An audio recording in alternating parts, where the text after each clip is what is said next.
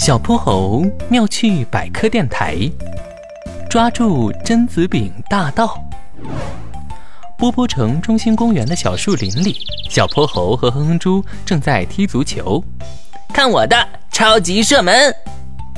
足球划出一道弧线，直直的朝着一棵大松树飞去。啊！大松树里传来了一阵尖锐的叫声。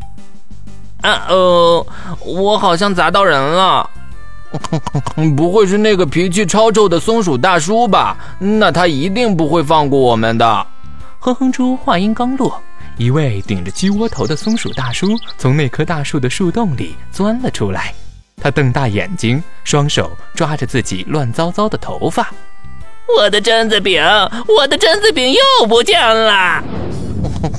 原来他没有被球砸到，还好还好，还好。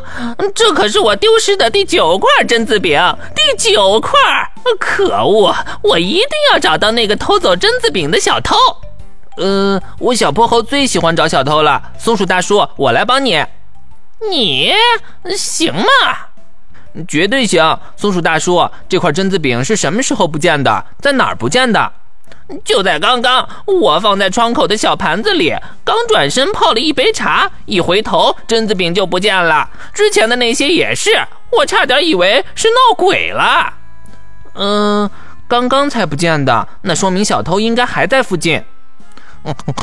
可是我们刚刚就在这儿，没有看到有什么可疑的人啊，就连一只小鸟都没看见。嗯，嗯小偷已经一连偷走了九块榛子饼，对这里肯定已经非常熟悉，而且一连偷了九次都没被抓住，说明他要么行动速度非常快，来无影去无踪，要么嗯就是一个伪装大师，一直藏在松鼠大叔家附近，或许他就在我们身边。哎呀妈呀，你可别吓我！对对对，你说的很有道理。有时候我甚至能闻见那股榛子饼的香味，好像它就在我附近。可是我找了很久，这里除了树枝就是树叶，根本没有其他东西。要不是我现在感冒鼻塞，一定能顺着香味找到那个小偷。啊啾！嗯，一定还有其他办法。小泼猴话音刚落。树林里刮起了一阵风，所有的树叶都开始翩翩起舞。小泼猴紧紧盯着那些树叶，突然，他的眼睛里闪过了一丝亮光。哈，果然是你！小泼猴蹭蹭蹭地爬到了树上，一把揪下了什么东西，接着翻了一个跟斗，稳稳落地。他向大家摊开了手掌心，这不是。一片树叶嘛，跟我的榛子饼有什么关系？喂，别装了，我都认出你了。小泼猴挑了挑眉毛，那片树叶竟然真的动了起来。嗯，嗯，不好意思，不好意思。